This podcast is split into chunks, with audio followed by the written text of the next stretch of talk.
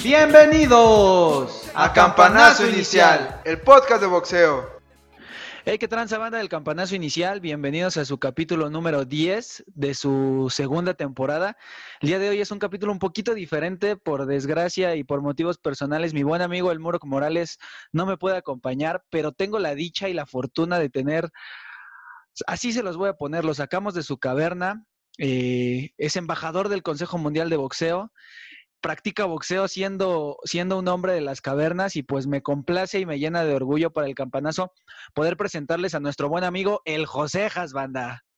¡Ah! ¿Cómo están mis carnalitos? ¿Cómo va todo, hermano? ¿Cómo estás, mijera? Todo bien, Josejas, ¿y tú cómo estás, bro? Estoy excelso y excelente. Empecemos la guamisa, por favor. Eso, hermano, 12 rounds de 12 rounds de plática de boxeo. El día de hoy, pues siempre, siempre el Muro nos tira, nos tira el índice. Pero pues hay mucho, mucho de qué hablar de boxeo, bro. Eso está con madre y pues vamos a arrancarnos. ¿Qué te parece? Me late, me late. Yo sé que el muro que está teniendo sus cositas y pues ojalá le esté yendo muy bien. Aún no me toca la fortuna de conocerlo, pero le mando un fuerte y fraternal abrazo. Eso es todo, mi Josejas. Estoy seguro que el muro que estaría acá tirando buena vibra. Pero pues nos arrancamos eh, con que David Benavides solicita al Consejo Mundial de Boxeo permanecer en supermediano mediante una carta. Eh, Alexander, Alexander eh, acaba con, con Dylan White de una manera brutal, güey. Regresa el Maravilla Martínez a los encordados y tendremos aquí un tema, regularmente tenemos tema, boxeadores que regresan al ring después del retiro. ¿Cómo ves, mi Josejas? Me laten los temas. Hay muchísima carnita de dónde picar y dónde cortar para la, la platiquita de hoy. Me late. Vamos a darle con Toño, con Tokio y con todo, hermano. Eso es todo, chingado. Pues eh, la semana pasada se nos, se nos dio esto de que Benavides no dio el peso y pierde el título en la báscula. La neta, no sé, no supe qué pensar al momento. Incluso, pues dije, no mames, qué mal pedo. Eso habla como de un boxeador que le valió verga su preparación. Pero sabemos que hay mil, mil, mil, mil motivos más que influyen ahí. ¿Cómo ves este rollo, mi Josejas? Está cañón porque es la segunda vez que pierde abajo del ring. Yo, sabemos que es un peleador completo, es un peleador muy fuerte, tiene básicamente todo, defensa, tiene buenas patas, o sea, buena caminata en el ring. Me late básicamente todo lo que hace, pero hay mucha gente que lo critica porque abajo del ring tiene problemas. Primero fue el antidoping, salió positivo por cocaína, y la segunda vez que es esta, eh, no pudo dar el peso, lo cual no fue por tanto, pero sí dijo y él aclaró específicamente que su dieta no fue tan estricta como su entrenamiento sí lo fue. Así es, hermano. La neta, yo pensé que cuando se dio este rollo de que no dio el peso, iba a tomar la decisión de subir de división. Yo dije, no mames, eso sería como lo más, porque incluso es un tipo grande, es un boxeador alto.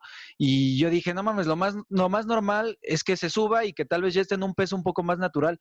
Pero no, güey. Yo, yo vi que en la semana bueno, le solicitó al CMB quedarse, porque el CMB lo puso como contendiente número uno de las 175, me parece.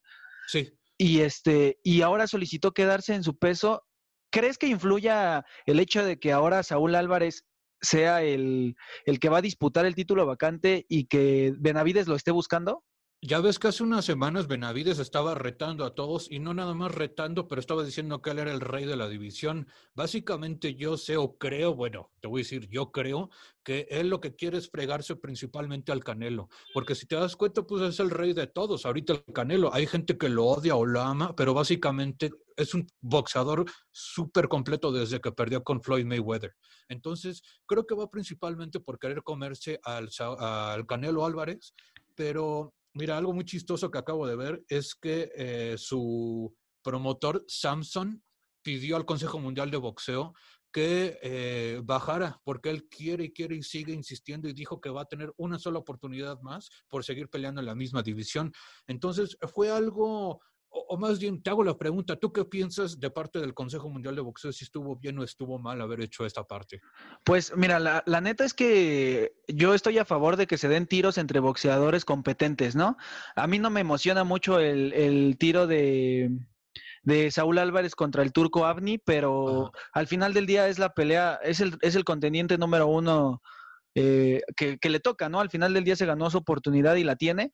Sinceramente, yo creo que Saúl Álvarez es muy superior a todos los boxeadores que, estén en su brinco de divisiones en los que ahí anda, pero me gustaría ver a Benavides contra Saúl Álvarez sin duda, porque yo la verdad sí, sí, sí soy gustoso del boxeo de Saúl Álvarez pero es que al final del día siento que sí le hace falta como callar un poco más de bocas en cuestión de boxeadores de elite, ¿no? Y si, si alguien lo pide, pues que lo tenga. No creo que Saúl Álvarez le, le, huya a cualquier boxeador, sinceramente no creo que le huya, y el tiro con Benavides sería bueno porque pues igual hay mucha diferencia de alturas, tal vez los estilos, Saúl Álvarez es muy, muy, muy estilista, es contragolpeador, entonces a mí sí me gustaría ver peleas que tengan como, que sean como del mismo nivel, güey.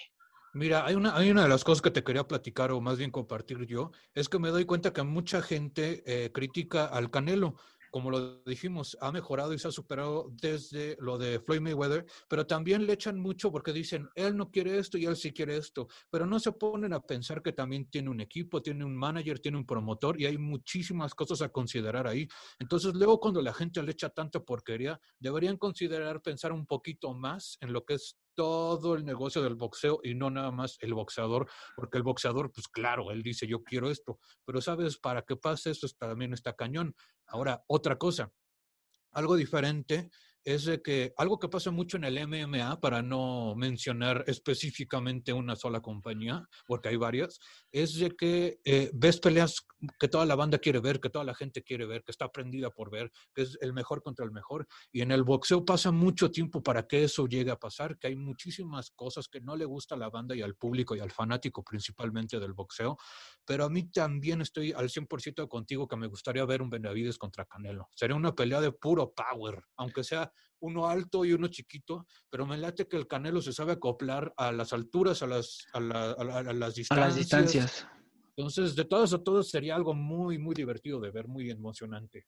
Sí, creo que es parte de lo que es Canelo Álvarez. Tú lo comentas. Después de Mayweather, hay un Canelo antes y después de Mayweather. Y después de Mayweather es la versión, la mejor versión de Saúl Álvarez que hemos visto. Y eso que mencionas tiene la razón por completo. Saúl Álvarez se adapta al rival que le pongan. No, no, no es, vamos, no rehuye a nadie. E-, Eddie Reynoso me parece un entrenador magnífico, muy sobrio y muy inteligente porque prepara a sus peleadores de acuerdo al peleador que se les viene, ¿no? No solamente les mete los mismos ejercicios cada preparación, cada preparación, no.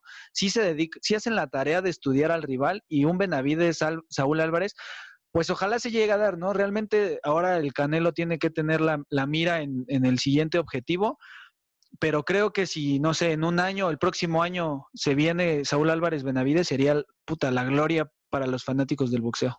Sí, ya, ya necesitamos eh, regresar a ver ese tipo de peleas grandes. Yo lo acepto y, yo también me gustaría algo así. Eh, ahora te iba a decir eh, algo que mencionaste de Reynoso, es que sí, algo impresionante es cómo él va haciendo a sus peleadores, porque ya ves que está Oscar Valdés ahí, está Ryan García. Si te das cuenta, Valdés en su penúltima pelea, cuando aún no estaba con Reynoso, le tumbaron los dientes, le rompieron la quijada sí. y estuvo a nada de tronar en esa pelea. Ese güey es un guerrerazo y por eso me late el, corazón mexa de ese güey, pero sí necesitaba una redirección ahí. Claro. Entonces lo que hace eh, Eddie Reynoso es acoplar muy bien porque estudia no nada más física, pero también psicológicamente a sus rivales. Entonces, date cuenta en la última pelea cómo pudo dar el ancho, aunque tampoco le fue tan fácil, pero se, fue, se vio mejor porque se ve mejor, se mueve mejor, eh, pega más fuerte, contragolpea un poco más. Entonces es como que una evolución total el entrar con los Reynoso por completo. Es, eh, me parece que generan boxeadores inteligentes, que generan boxeadores que, que, no solamente salen a soltar chingadazos arriba del encordado, sino que entran usando la cabeza y salen usando la cabeza y, y, me gusta esta parte de que Reynoso no se desespera en la esquina, no está gritando, no les está regañando, les habla de una forma muy tranquila, como que los aterriza y, y también le, le, ofrece esa confianza a su, pues a su chavo, ¿no? De, de, de, güey, mira, las cosas van así, pero lo podemos hacer mejor. Ahora que tocaste el tema de Oscar Valdés, es es inevitable hacer esta pregunta que nos tiene a todos los aficionados del boxeo. que, queremos ver, güey. Todo el mundo quiere ver esta pelea. Oscar Valdés o Alacrán Berchel, güey. Oh, mira, me voy al 100% con Berchelt. No nada más porque es una persona que yo conozco y de corazón yo sé que es una persona totalmente sencilla y humilde. Mira, te voy a contar antes de empezar ese tema por qué estoy escogiendo a, Valde, a perdón, a Berchel. A Berchel. Eh, para mí, Josejas, una de las cosas principales de cualquier boxeador, peleador o lo que quieras de deportes de contacto o de cualquier tipo de deporte, es que el ego de la persona mata el talento. Claro, Para claro. Mí, a, a, mí una persona mamona, payasa o que se le subió de la noche a la mañana, pues la verdad no, no va con mi persona y no va con nada de lo que yo soy. Y regreso al tema. Berchelt es una persona que tiene los pies muy bien aterrizados, es una persona muy sencilla, ve la calidad de boxeador que es y él sigue estando súper certero y entero en lo que es su camino de campeón. Y me late porque desde que lo vi, ah, por ejemplo, lo conocí antes de pelear contra Miura sí. en el 2017. Y esa fue una peleototota porque sí. Miura puta, tira cañonazos macizos y recios. Entonces, desde ahí tuve la oportunidad de entrar y verlo en el camerino.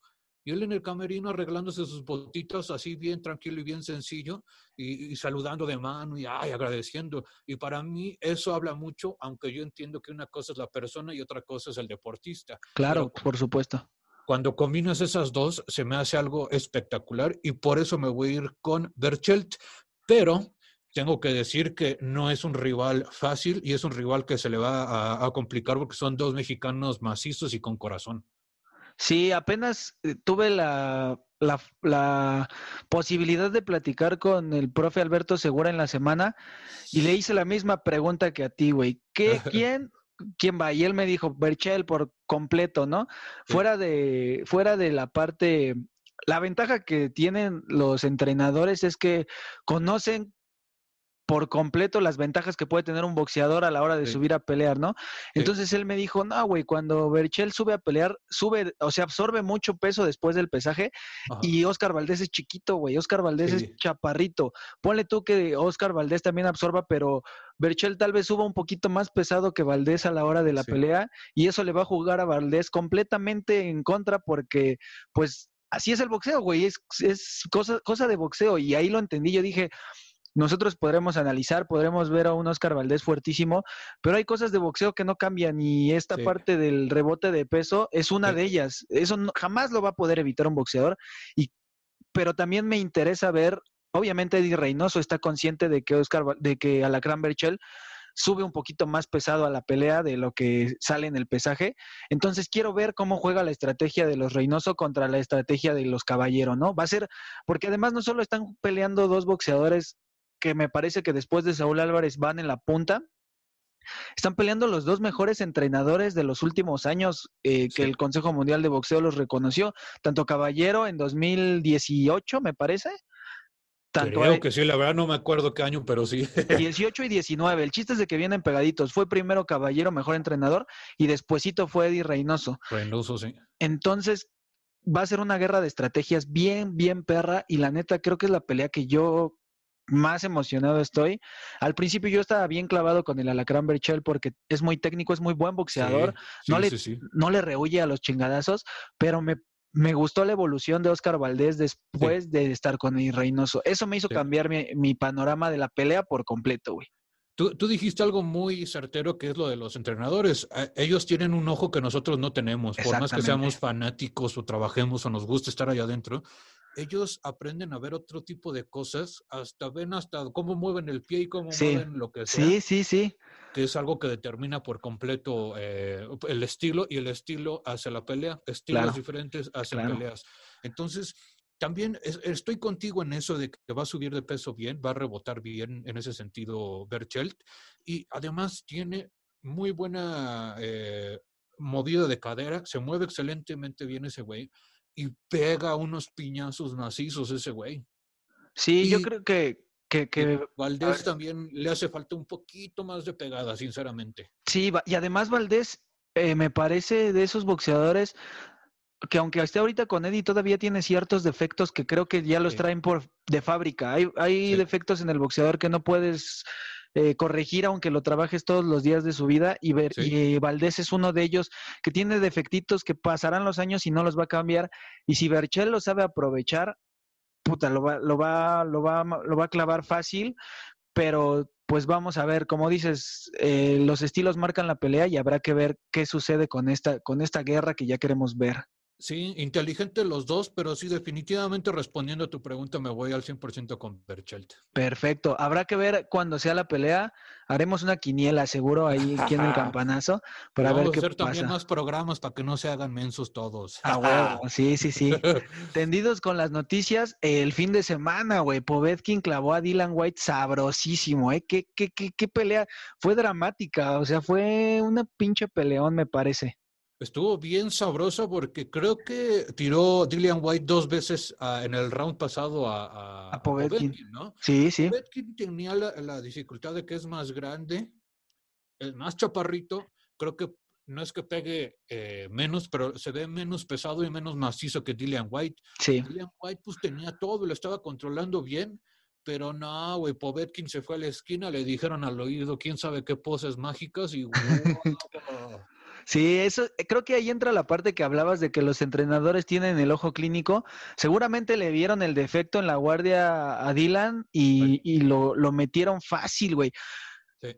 Creo, eh, en el caso de White, eh, tengo muchas opiniones en, en torno a él porque fue campeón interino mucho rato y la neta nunca figuró entre, entre el desmadrito que traían Tyson Fury y Anthony Joshua de ser, de ser los, los reyes de la división, ¿no? Creo que los pesados tiene muchos años que no brilla, creo que al contrario, brilla por su ausencia los pesos pesados, Sí, pero me parece que ahorita hay una buena generación de pesos pesados, obviamente no como en los noventas, que fue el auge cerdo de los pesos completos, pero creo que pueden ah, sacar buenas cosas con gente como los que tenemos en carteleras, ¿no? Como Joshua, como, como Wilder, como Fury, el mismo Andy Ruiz, que yo le tiraba muchísimo porque me decepcionó, pero he visto sus entrenamientos con, con este, ¿cómo se llama? El, el Cotman de Tyson Fury que tiene su gimnasio en Las Vegas. Es este, eh, su hijo es campeón eh, de California del Consejo Mundial de Boxeo. El niñito, el nombre es- ahorita, el niñito, sí. Y trae un power, o sea, son buenos, muy buenos entrenadores. Sí, la- al niñito le dicen la amenaza, ¿no? Me parece. Capetillo, Jorge, Jorge Capetillo. Exactamente. La Son- amenaza Capetillo y sí, la, familia Capetillo. Sí, son, traen buena, buena, buena escuela estos cabrones. Es un chavito de, ¿qué te gusta? ¿11 años? La Creo que amenaza. tiene 11, 12 años el güey, sí. Y es sí, un sí. cabrón, es un cabroncísimo que boxea bien cerdo. Yo creo que en unos años seguro ahí tenemos un campeón mundial eh, pues confirmado porque es un buen boxeador y pues su familia pues trae escuela, escuelaza de boxeo. Y he visto a Andy Ruiz trabajar con Capetillo y la neta me gusta que se ve que Capetillo le mete algo diferente a los boxeadores porque la última vez igual que vi a Tony de Marco que lo traía Capetillo. Ay, cabrón, me sorprendió un chingo. Parece un Tony de Marco de muy maduro en cuestión de boxeo, pero se ve joven en cuestión de condición física, Sí, güey, a sí, pesar sí, de que ya es grande. Sí, sí, sabes que he estado viendo que sigue echando su fiestecita, pero ya te se toma chelitas light, según él dice. Entonces, bueno, sigue estando en su desmadre, pero ya no en desmadre extremo de comerse cua- 40 tacos y no sé cuántas chelas en una noche. Se fue a la fregada y eso de la parte de la disciplina es mucho de lo que habla el proyecto del Josejas, porque eh, eh, sí es, sí es trabajar y preparar el cuerpo, pero también es preparar la mente. La mente, claro. Y, y yo creo que los capetillos están haciendo muy bien esa parte de preparar el cuerpo también con la cabeza, porque está haciendo, es como una balanza, si tienes un peso más, se va, se va. Entonces tienes que estar a la mitad y trabajar a los dos. Y el capetillo lo que está haciendo muy bien en esa parte, y siento yo, es de que ya se ve mucho más, le, le está echando ganas de nuevo. O sea, de hecho, a mí también me gustaría muchísimo volver a ver a a Andy Ruiz eh, pelear y estar ahí en las grandes ligas, porque sí la regó y hay mucha gente que le echa, pero la gente no tiene idea de lo que ese güey ha sufrido. Claro, no claro. absolutamente nada, ni que A tener a todo, güey. Sí, sí, sí, claro. Ahí vamos también, estamos hablando de, de la parte física y mental, pero la educación del no tener nada, al tenerlo todo, te destruye por completo. Entonces ese güey está bajando avión y hay güeyes que se hubieran ido a la fregada con drogas y con lo que quieras ahorita. Y ese güey le está echando ganas, se ve más flaco que cuando se subió al ring. Sí, la neta se ve en buena forma, se ve fuerte el güey. No, Sí. no podemos decir que se va a ver delgado porque creo que su complexión es gordita. Él es Sí, gordito. él-. Pero, pero fuera de eso, boxísticamente lo veo fuerte. Entonces, volviendo, volviendo al tema de Povetkin con, con Dylan, Povetkin se convierte en el retador directo de Fury contra Wilder, me parece, ¿no? Mira, eh, tú dijiste ahorita en un momento, hace un momento, que los pesos completos están en, un, en una reapertura o en un... Eh, otra vez están volando y en lo más chingón. Estuvo muy cañón que en los 90, pues ya sabes, estaba Tyson y algunos ahí de los favoritos. Después se apagó la división, volvió a prenderse con los Klitschko, con los hermanos dos, los, con Vladimir y con Vitaly Klitschko, que los dos eran enormes. Se retiran, o, o por ejemplo, se retira Vitaly Klitschko eh, Vladimir lo tumba Tyson Fury por ahí del 2016, creo, si no mal recuerdo. Y de ahí otra vez como que la división estaba así y ahorita, ¡boom!, subió macizo para, ahora sí que para, se fue para arriba por completo. Eh, otra cosa que quería decir de lo del sábado, me gustó muchísimo cómo Povetkin agarra y como dijiste tú, en la esquina algo le dijeron que se supo mover bien y ya estando adentro tiró el Oper, pero se ve que ya lo tenía bien checado y, le dijeron lo tenían bien estudiado esa parte. Disculpa, ¿qué me habías preguntado, hermano? Para seguirla, porque ya me fui en muchos temas, yo que no eran el tema que estoy, estoy tan entretenido platicando contigo que ya me fui por otro lado. Por ahí, por ahí iba el pedo más bien. A lo que yo quería continuar era, ¿quién crees que sea el, el rey de la división? Obviamente tenemos un, un Anthony Joshua que se vio, se vio su talón de Aquiles contra Andy Ruiz, se vio que no tiene nada de quijada y que no, que no, más bien que no le había tocado un bombardero. Esa es la verdad. Eh, a mí me, me, me, dejó de encantar tanto Anthony Joshua al ver tantos defectos en esa pelea. Y al ver a Tyson Fury contra Wilder, Tyson Fury siempre estuvo entre mis favoritos, siempre lo ha estado. Creo que, que me volvió a nacer ese amor por Tyson Fury y decir, güey, qué pinche fenómeno tenemos aquí enfrente. Entonces, esta es mi pregunta hacia ti. ¿Quién crees que sea el, el futuro de la división? Porque el presente es incierto entre tantos buenos boxeadores, pero de estos que están, que están sobresaliendo, Joshua, Wilder, Fury, eh, Povetkin que entra, este, el mismo Dylan White que va a volver por su revancha, estoy seguro que no se va a quedar fuera. Andy Ruiz, ¿a quién pones como el, el que va a terminar siendo el campeón absoluto de la división? Porque eventualmente se va a dar. Está cañón, hermano, pero ¿sabes qué? Me voy a ir con Tyson Fury.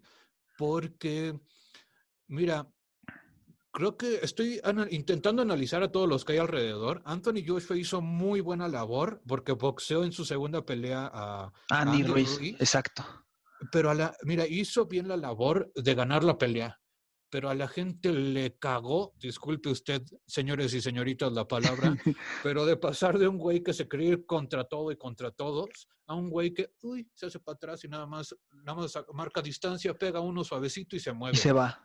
Y, y, mucho de la gente, hay gente que sabe y hay gente que no sabe, pero a todo mundo le gusta la división de los pesos completos y le gusta ver gente noqueada, le gusta ver gente dormida. Exacto. Sí, claro. Entonces, pues sabes, bueno, viendo eso de, Joshua, hay que ver el regreso de, Ruiz. Eh, Dillian White, yo lo tengo en, ok, es bueno, pero no es el mejor y no es para ser campeón. Claro. Wilder lo, lo traumaron. Ese güey está escondido y está totalmente desaparecido de la faz de la tierra. Y lo poco que sube son cosas, si te das cuenta, si te pones a ver todo, hasta su lenguaje corporal, el güey está mal, el güey lo fregaron sí. No nada más tiene la, la, parte izquierda del cráneo rota, pero él mentalmente le tumbaron el espíritu. Y cuando a un boxeador y a un guerrero le tumbas el espíritu, se le va absolutamente todo. ¿Qué tan complicado ves? Obviamente la, la banda que sabe de box sabe que un boxeador no puede ir llevando su carrera con peleas duras todo el tiempo.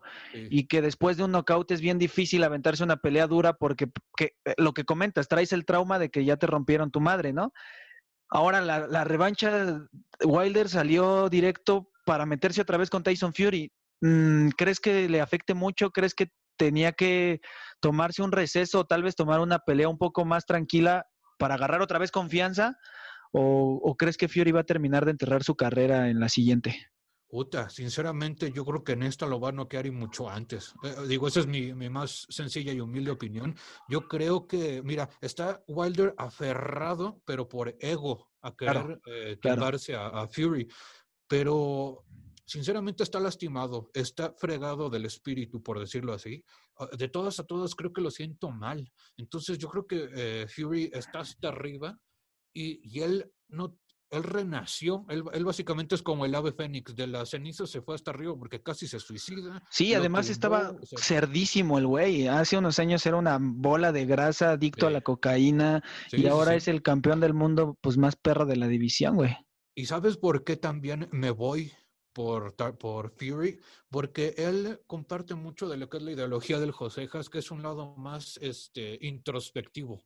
Hay gente que le dice esotérico, hay gente que le dice espiritual, pero voy a usar la palabra introspectivo, que es ponerse un espejo y ver la parte interna. Y cuando aprendes de la parte de adentro, sabes cómo manejar la parte de afuera, porque el ego mucho eh, extraes todo de afuera hacia adentro. Y eso es algo que le pega mucho también al boxeador, el ego, cómo lo manejan. Y creo que Fury, de haber estado hasta abajo, supo subir ahora sí que hasta arriba, pero de manera muy sencilla. Ese güey cree mucho en su apodo, que es el Gypsy King, por algo, porque no nada más es el Gypsy King, o sea, tiene alguna, tiene sustancia ese güey. Ese güey tiene mentalidad, tiene boxeo, tiene fuerza, tiene absolutamente todo. Sí, y además eh, me parece que para estar en los pesos completos tiene un juego de piernas muy bueno, güey. Me parece un boxeador muy completo. Y pues comparto tu opinión en la parte de decir que puede dominar la división. Eh, yo creo que no descartaría a un Andy Ruiz que pueda dar otra sorpresita por ahí porque como mencionas, está trabajando en el espíritu, está trabajando en la parte de adentro, como lo comentas. Entonces creo que ese puede ser el plus de, del gordito y pues esperemos noticias de este cabrón, ¿no? Sí, no, sí, sí, me emociona y también por la parte mexa. Todos somos bien guerrerotes y nos gusta la parte mexa. Así es que yo también por eso me, me la quería ver a Andy Ruiz. Y pues ahora, como dijimos con Capetillo, Capetillo, yo, yo espero que sí lo, lo sepa levantar bien ese güey. Claro, claro. Y pues perdón que te diga, pero también está en su desmadre ese güey. Me acaban de mandar ayer en la noche un video de Andy Ruiz agarrándose a besos con una morra. Oye, sí vi lo de su infidelidad, güey, no Su esposo haciéndose la de pedo y todo, dice, güey, comiéndose a besos a otra chava y todo, dices, qué hubo, cabrón. Sí, no, obviamente el desmadre, creo que es importante, todos en la vida somos desmadrosos, pero es importante saber diferenciar el desmadre de tu oficio, de tu chamba, güey. Sí, Entonces, sí, sí mientras el güey esté entrenando fuerte y no baje el nivel, pues que se ve, por mi parte, bueno, es que no puedo decir que se besuquee a quien quiera porque el güey tiene esposa, güey. Entonces eso sí está muy cabrón. Sí, sí, su morra sí se le hizo de jamón hace poco. Sí, apenas vi en la mañana hoy el video de su vieja acá como de, oye, hijo de la verga, no mames, sí está muy cabrón eso, güey. Pero no toquemos fibras sensibles para Andy Ruiz, güey. Seguramente ahorita está fuera de su casa, acá le aventaron todas las maletas a la ñonga. Ya le, está oliendo, ya le están doliendo los oídos al güey contigo y conmigo echándole también. Y dice, ah, no mames, ¿qué me está pasando, güey? sí, güey. Segurito, sí, un saludo para el buen Andy Ruiz. Cabrón, no mames, mientras no te agarres un, un cabrón, todo bien, güey. Con eso alarmas, güey. Estás, Con eso estás fuera de peligro. Así es, banda. Y pues continuando un poquito con esto. Ah, en la semana pasó algo que la neta, no sé qué tan bueno haya sido para, para el mundo del boxeo en general, obviamente para el boxeador pues fue bueno. Sergio Maravilla Martínez, este argentino que, que, fue realmente bueno, de los pocos argentinos que he visto después de Nicolino Loche y de Monzón, buenos, buenos que puedo decir, buenos. Sí, sí, sí. Este, pues volvió, volvió a los 45 años al encordado, güey. No mames, está, está grande, güey, ya es un señor, no mames. ¿Cómo, ¿Cómo ves este regreso de este cabrón que dijo, ah, ganó, ganó por nocaut técnico en el séptimo asalto, me parece? Entonces, mm, yo lo vi lejos de las grandes ligas, muy lejos, lejísimos. Él dice que quiere volver a ser campeón del mundo. Vamos, no es imposible porque en esta vida no hay imposibles pero hay que ser realistas y yo lo veo muy lejos de eso, güey. Es que hay, gente que sí cree en eso que se llama el ring rust, que es el bajarte, eh, ahora sí que el, oxidado del ring, el bajarte tanto tiempo de, del ring y luego volver a subir, dicen que no es lo mismo. Eh, Maravilla estuvo lastimado mucho tiempo de la rodilla, si no mal recuerdo, izquierda, y por eso Coto le bajó en el primer round el cinturón. Eh, ahora sí que el Maravilla es un guerrerazo, es una excelente persona, me gusta mucho. Ve su pelea contra, contra este Paul Williams, la 1 y la 2. Sí. La, primera es excelsa, es una escuela de boxeo. Sí, sí, sí. La segunda, el knockout que se le. es Es de los knockouts más impresionantes que he visto, ¿eh, güey. Puta, güey. ¿Cómo lo supo medir? Ya ni siquiera lo vio, ya por arriba tenía la mano, pop, y cayó. Y el otro cayó dormido un rato. La sí. neta, es de mis respetos totales porque es un, e, en todos los sentidos gran atleta. Eh, gran boxeador, pero también estoy de acuerdo que no nada más la edad, sino el haberse bajado y está, yo creo que muy lejos para ser campeón mundial. Ahora vi que también ya está retando a Julio César Chávez Jr. No sé si viste eso. Sí, sí lo vi. El Junior, el Junior salió, despuesito de la pelea de Maravilla, salió a hablar, a decir que Maravilla ya estaba viejo y por ahí tiró un, una pedrada pues muy directa a Oscar de la Hoya diciéndole que se meta a rehabilitación. Pues la neta no sé qué pensar del Junior, güey. O sea, Julio, Julio cuando estaba chavo, cuando fue joven, fue bueno, porque realmente sí era bueno. El güey no era un mal boxeador. No puedo decir, obviamente, que de las capacidades de su papá, porque puta, jamás en la vida creo que vuelvan a ser un Julio César Chávez. Sí. Pero era bueno y su carrera simple y sencillamente puedo decir que se fue al drenaje. Esa es la palabra, por no ser más grosero, pero no mames, no me, no, yo sé que por show se aventaría con el Maravilla, porque quiere publicidad Julio César Chávez. Sí. Más de la que está recibiendo con, con sus TikToks en tacones y madres así. sí, a huevo. Pero uh, creo que, el, que después de lo que vi con, con Danny Jacobs, que el güey simple y sencillamente culeó y dijo, ya no quiero salir porque tengo la nariz rota, me pareció la acción más reversuda que hay en el mundo, güey. A un boxeador no puede permitirse decir no, no. ¿Me explico? No quiero, no puedo. Creo que eh, parte de un boxeador es el espíritu de ser un pinche guerrerazo y salir a reventarse la cara a putazos. Y creo que Julio César Chávez no tiene eso. Entonces no creo que, creo que el Maravilla podría dominarlo aún a sus 45 años. Eh, Sabes, sí, yo también, yo también me voy por maravilla si es que se hace esa pelea.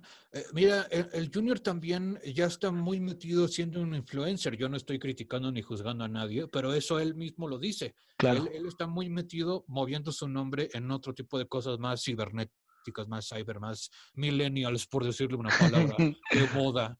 Pero eh, ¿sabes qué? Sí me gustaría. Yo vi la primera pelea y sí me gustó. Me gustó que ganara Maravilla. Yo iba 100% con Maravilla porque a mí siempre se me ha hecho un excelente peleador.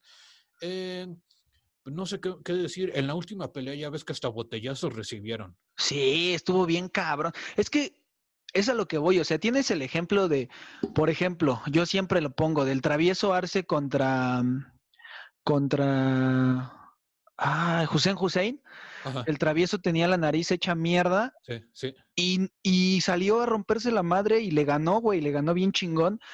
Y el travieso le decía al doctor, no me la pare, doctor, porque voy ganando. O sea, no hay pedo que tenga la nariz rota, yo salgo y me rompo la madre.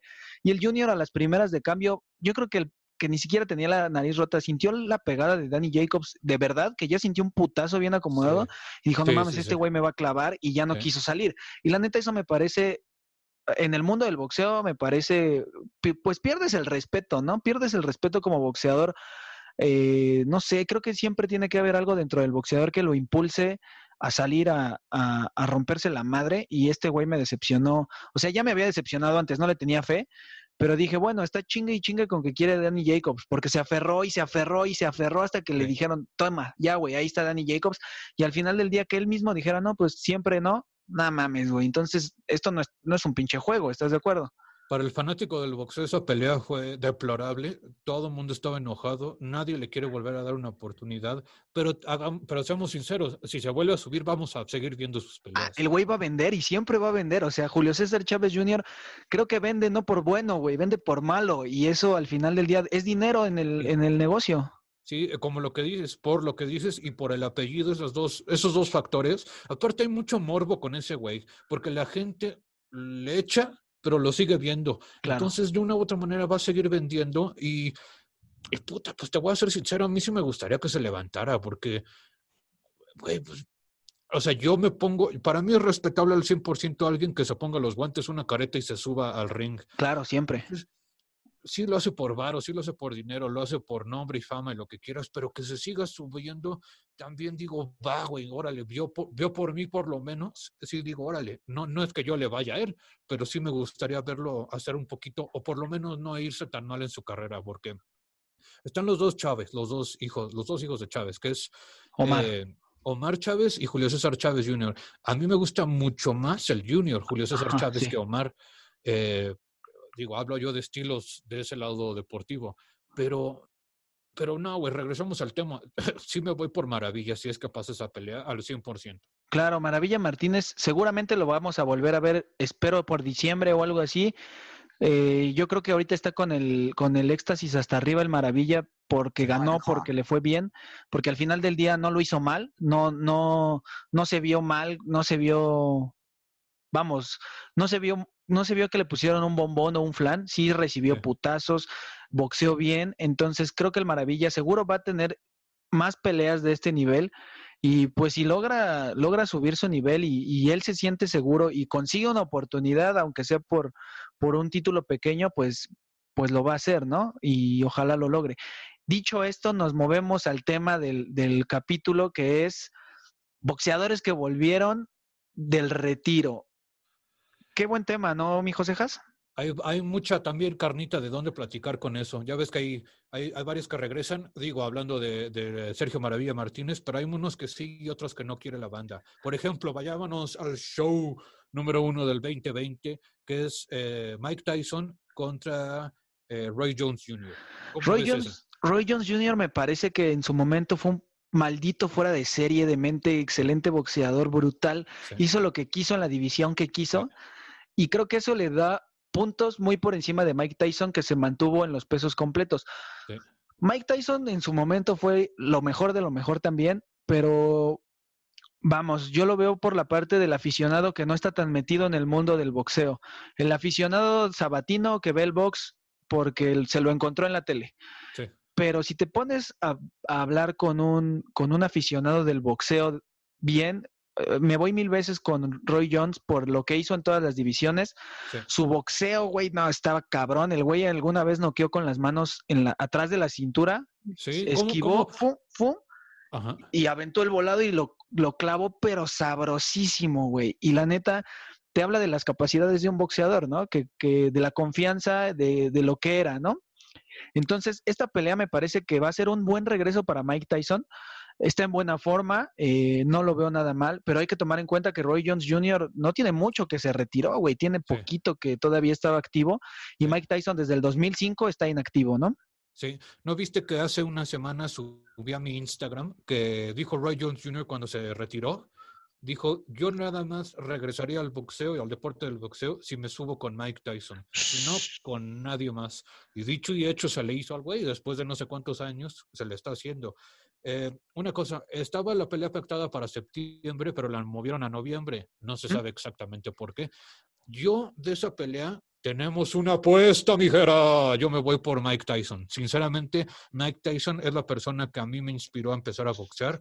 Y, y él, desde chiquito, cuando tenía no sé cuántos años, yo lo que volteaba a ver, lo primero que veía era Julio César Chávez o a Mike Tyson. Esos eran los dos que nada más volteaba a ver y decía, órale, güey, qué locochón, güey, eso es el boxeo. No sabía nada, pero esos dos güeyes eran mis, mis dos principales en ese mundo, ¿no? Ídolos. Pero, pero vayamos más eh, a un lado más introspectivo, como digo. Eh, lo que me gusta mucho de Tyson es esa parte espiritual que está agarrando. El, güey es una persona muy, muy bajada a tierra después de todo el desmadre que hizo en su vida, con su dinero, con las mujeres, con las con todo, güey con todo, güey. Entonces, sinceramente me voy con, con Mike Tyson. Un dato curioso, nada más para salirme tantito de tema. ¿Tú sabías que uno de sus mejores amigos era Tupac? No mames, no tenía idea que Tupac Shakur era mejor amigo de, de Mike Tyson, güey. Eran, eran brothersotes y dice Mike Tyson que lo único en su vida en lo que se arrepiente de no hacer es fumarse un porro con Tupac. No mames, imagínate chingarte un toque con Tupac. es más, imagínate chingarte un toque con Mike Tyson, güey. Estaría de huevos, ¿no? Pues ya, este viste programa de Be Real de Cypress Hill que se encierran en un ah. carro a fumar y hay un programa con Mike Tyson. Sí, está muy bueno. La neta es que tienes la razón por completo en esta parte. Creo que Mike Tyson es uno de los boxeadores que más han sufrido, en el, que su historia es inspiradora. Yo igual recuerdo era muy chico y yo, mi papá siempre fue aficionado del boxeo a morir, ¿no? A morir, así a morir. Y yo, le yo recuerdo que le preguntaba de niño, ¿quién es el mejor boxeador del mundo? Y él me decía, es Mike Tyson, pero puta, yo, yo era un niño, no, ni siquiera sabía quién era Mike Tyson. Y él, su respuesta siempre era Mike Tyson, ¿no? En ese momento estaba él porque era el campeón del mundo más joven que se había dado, el campeón de los pesos pesados más joven que se había dado. Entonces recuerdo que mi jefe me decía Mike Tyson, ya cuando lo vi, tuve chance de verlo poco activo, fue contra Lennox Lewis, que pues Luis lo, lo clavó así soberbio, ¿no? Lo, lo, lo, clavó bien sabroso, pero a mí desgraciadamente me tocó ya verlo en su etapa de salida. Ya sí. cuando decidí entrar al mundo del boxeo e informarme como tal, porque la mayoría de lo que sé de boxeo no lo viví en carne propia, sí. me fui informando, me di cuenta que Mike Tyson era una bestia, o sea, fuera de, fuera de, como dices, los excesos, es muy normal. Imagínense si un simple mortal cae en los excesos y se pierde a veces. Sí. Ahora imagínate a alguien con el poder de un boxeador, la fortuna de un boxeador, eh, sí. todo lo que implica ser un boxeador. Obviamente te puedes perder, es, eres un ser humano, no eres perfecto, ¿no? Y en el caso de, de, Mike Tyson, creo que ha aprendido de sus errores y creo que ahorita está en uno de sus mejores momentos de su vida, güey, porque porque ha sabido, ha madurado, creo que está en su punto máximo de maduración ahorita el güey. Sí, que, sí, que, ya, que ya sabe quién es Mike Tyson y qué es lo que quiere hacer en su vida. Y pues ahorita el güey quiere volver. Y me emociona esta pelea, sinceramente me emociona. Tenemos una apuesta sin duda, José Haas. La sí, tenemos. Ya, ya, tendremos que hacer un show especial viendo la pelea o a ver qué fregados nos inventamos, pero vamos a aplicar esa porque a mí también me emociona y ya se armó, ya se armó, ya se armó. Así es, banda. Otro, otro, otro regreso que yo vi apenas, lo llamo el síndrome travieso Chávez, porque después de estos cabrones todo el mundo quiso ponerse los guantes.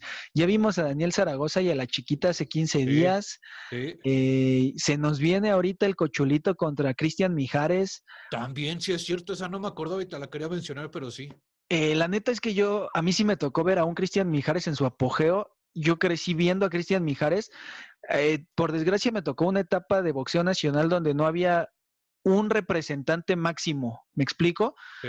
Porque estaba Márquez, pero tal vez no tenía tantos reflectores y por el otro lado estaba un Barrera y Terrible que, que tenían todos los reflectores del mundo, pero solamente pago por evento y el tercer mundo no me permitía acceder al pago por evento en ese momento, más que nada porque era un niño y no, no tenía sí. ni puta idea de cómo ver boxeo. sí. Pero pero después vi a un Cristian Mijares que era puta técnico, zurdito, bien parado, buen boxeo. Y yo decía, ay, güey, este güey es muy chingón. De repente le avientan al travieso Arce, que era como el boxeador del momento en todos los aspectos, y le puso la chinga de su vida, le dio una sí. cátedra de boxeo. Y yo decía, bueno, este güey, ¿quién es, no? Sí. Y el cochulito, que también hizo muy buenas cosas, no es de mis boxeadores favoritos, eh, lo pongo en un boxeador bueno a secas. Pero, güey, el físico Puta. que trae el cochulito está bien cabrón. Parece que sí. está activo, güey. No, está, está cañón cómo se lo fregó Nonito Donaire, ¿no? Ese ah, sí, fue un knockout sí. que no friegues, güey. Lo sí. dejó en el piso, pero gacho. Sí, Eso... bueno, es que Nonito Donaire a quien no clavó, güey. También al travieso lo dejó, pero viendo a la Virgen María, güey. No, sí, Nonito Donaire con esa velocidad y con esa fuerza. ¿Tú viste la pelea contra Naoya y güey? Sí, sí, Puta, no mames, qué una... tiro, güey. Además de que, de que Nonito Donaire ya está senecto en cuestión sí. de boxeo, es un guerrero, el cabrón no se echó para sí. atrás nunca, güey. Creo que, creo que esta pelea para Inoue fue el Mayweather Canelo, solamente que Inoue ganó, porque el cabrón te aseguro que aprendió más en esos rounds que lo que había boxeado sí. en toda su vida, güey. No sé exactamente si fue la persona que más, más lo lastimó, pero creo yo que sí, que eh, eh, Nonito Naire fue la persona que más se fregó a, Naoya, porque le cayeron unos madrazos macizos. Sí, re, esa, esa pelea fue en la madrugada. Recuerdo que puse bien mi alarma porque dije, no mames. Ah, ¿sabes qué pelea va a haber en la madrugada? Creo que ya fue, güey. El hijo de Costi Atsio va a pelear. Ah, sí es cierto, sí, sí, sí. No sé si este fin de semana o si fue ayer, porque lo había anunciado en ESPN, pero es a las 4 de la mañana, uh, hora de México, y ahí la van a pasar. Pero la neta, sí vería esa pelea, porque Kostia Tsiu sí. también en su momento fue una, una reatota, fue un libra por libra chulo.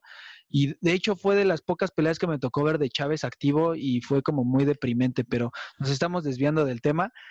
Eh, yo recuerdo, es que hay tanto que platicar tú y yo, güey, que nos que podemos no sé, echar tres aquí, ¿no? Pero sí, síguele en el tema, no te me salgas.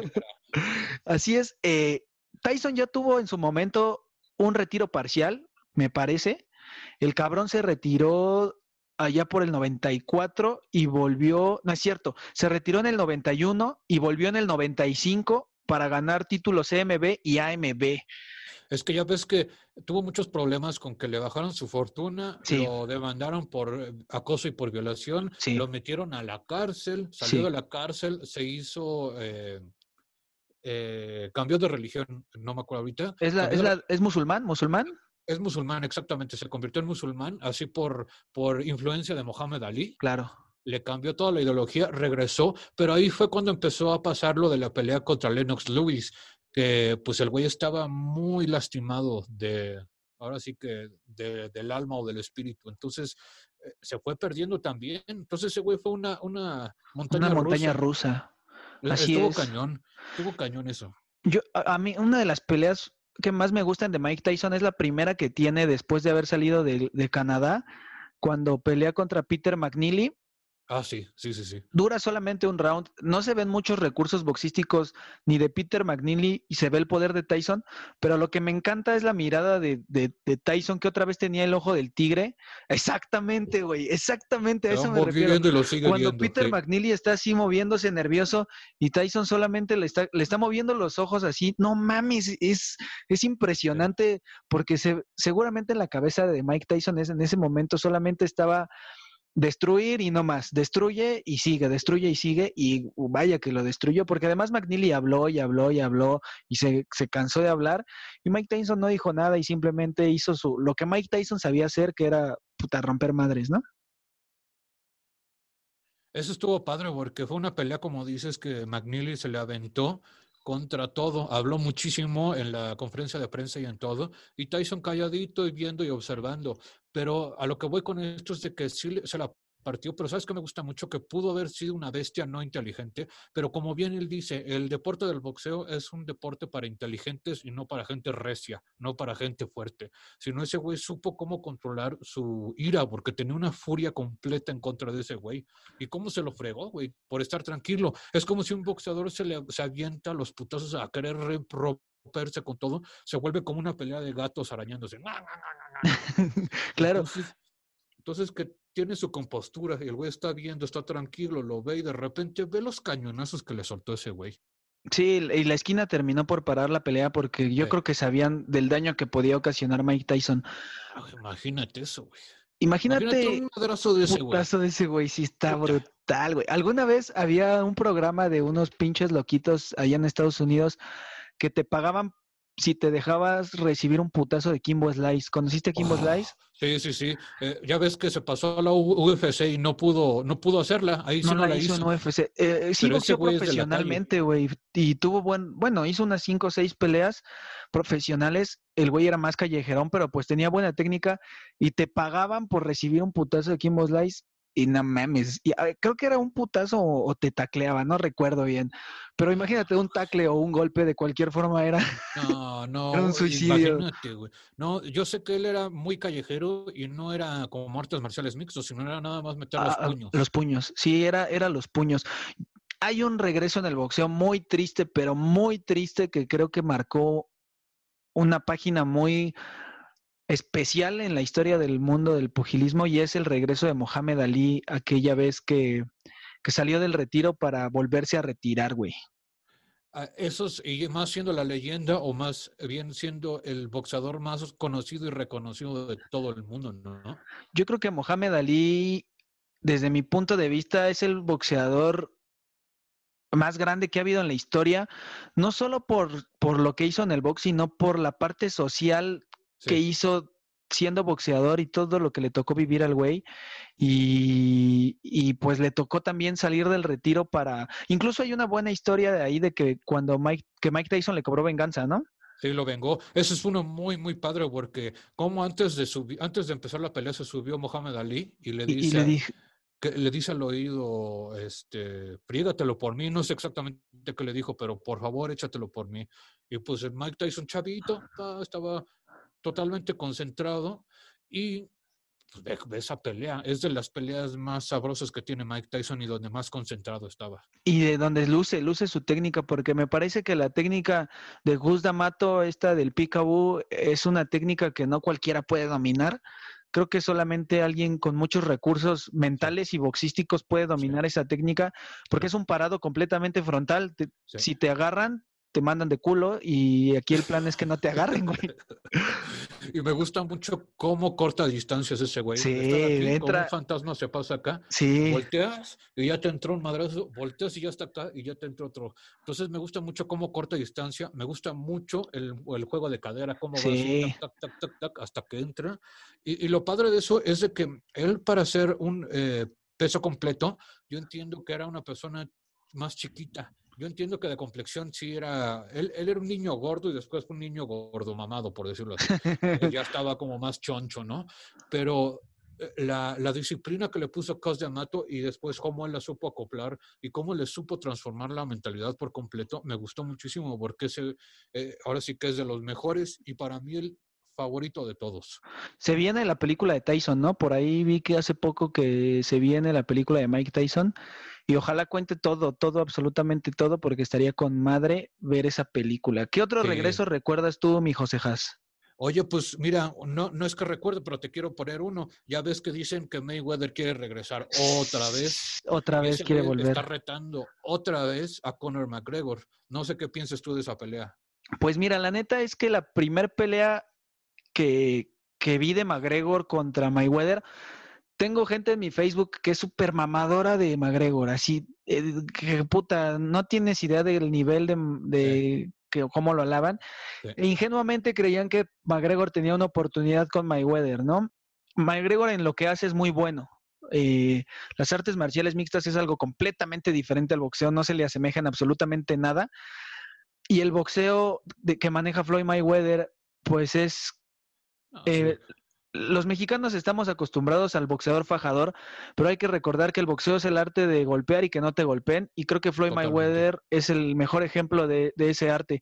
A mí me gusta mucho el boxeo de Floyd Mayweather. Eh, hay veces que sí exagera un poco en el hecho de correr, pero, pero defensivamente es muy bueno. A Canelo Álvarez le dio una cátedra de boxeo en toda la extensión de la palabra. Oye, ¿cómo agarraba? Canelo echaba, pero cañonazos y le pega las cuerdas. Y nada más Mayweather está así, se le queda viendo y voltea a ver así como diciendo, ¿qué ¿A dónde va eso? vas? ¿A dónde vas? Entonces, la pelea de, de Conor contra Floyd, eh, al principio, pues se veía un Conor McGregor muy agresivo que incluso le llegó a conectar algunos golpes a los guantes a Floyd Mayweather.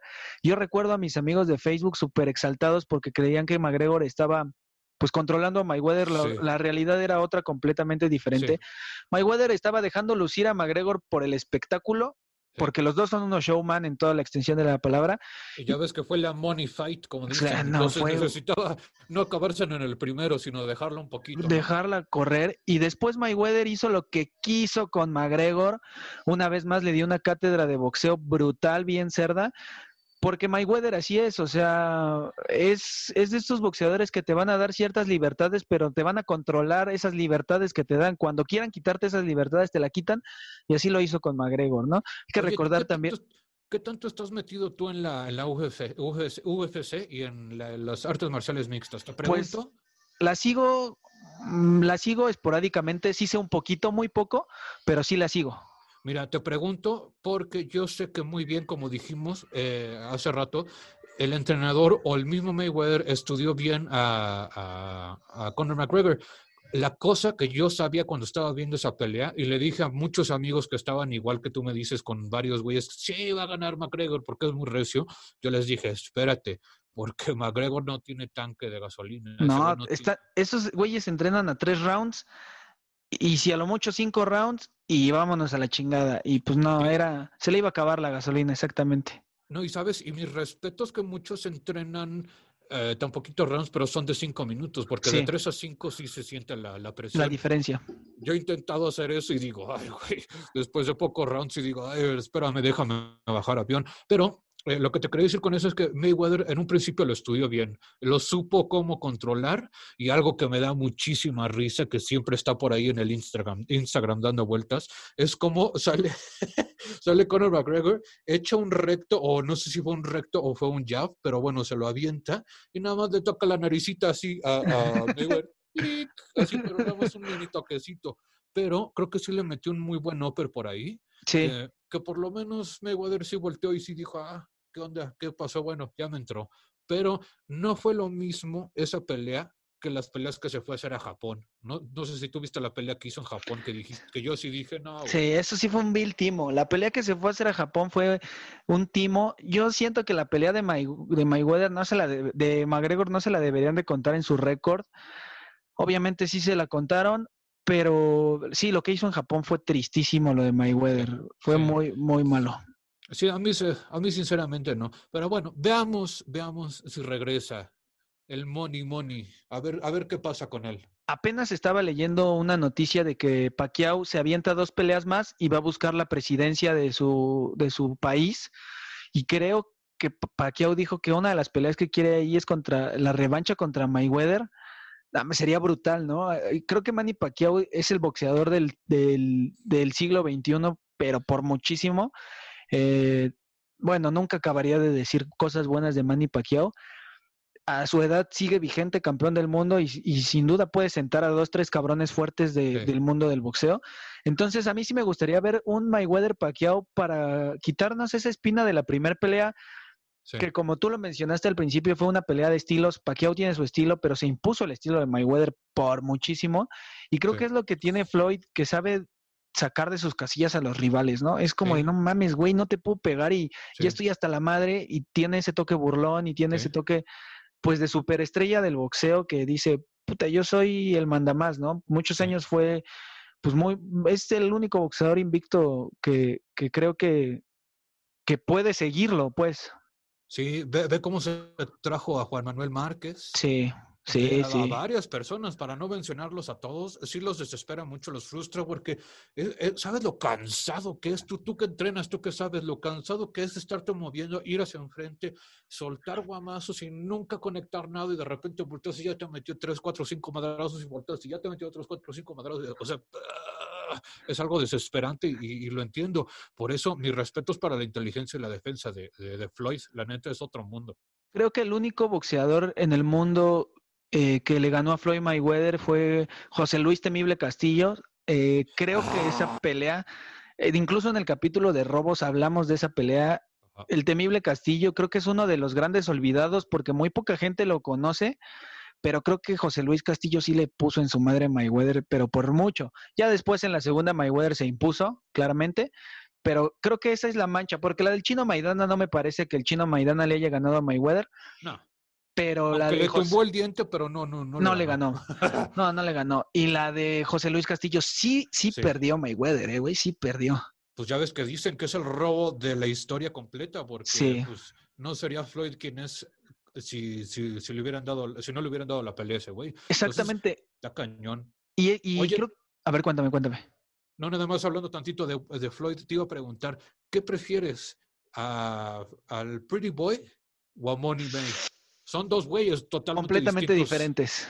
Sí, sí, sí, sí. Yo, yo, yo prefiero al Pretty Boy, la neta, porque era, no hacía tanto show, se dedicaba más a boxear. Las cualidades son las mismas, pero sí era un estilo diferente de boxeo, ¿eh? No manches, ve, ve la pelea de Pretty, Pretty Boy Floyd Mayweather contra Arturo Gatti. Ve esa pelea.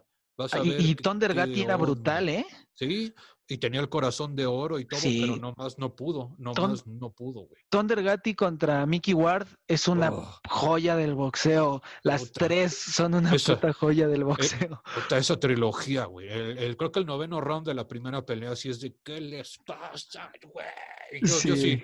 Eh, eh, uno de mis favoritos por completo es Thunder Gatti, por exactamente por lo mismo, por el corazón El que corazón que manejaba. sí, así es. Yo creo que un regreso que no podemos dejar, y creo que para mí en la historia del boxeo igual es de los más importantes, es el de George Foreman, güey. Oh, sí es cierto.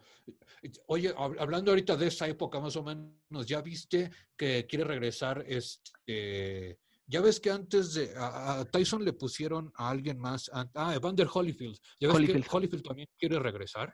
Holyfield quiere regresar, sí lo vi en la semana, de hecho, se ve bien físicamente, pero la neta creo que es desesperado, es un intento desesperado por recuperar lo que en su momento perdió, ¿no? Porque Holyfield es de los boxeadores que por desgracia perdieron Sí. todo, güey.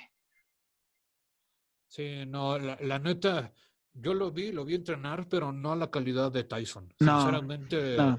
lo sentí más lento, lo sentí, no, no del lado de Tyson. Tyson, ok, entiendo que tiene mucha producción sus videos porque tienen muy buenos camarógrafos, edición, lo que sea, y, pero el güey está entero, el güey sí se sabe, se mueve y todo.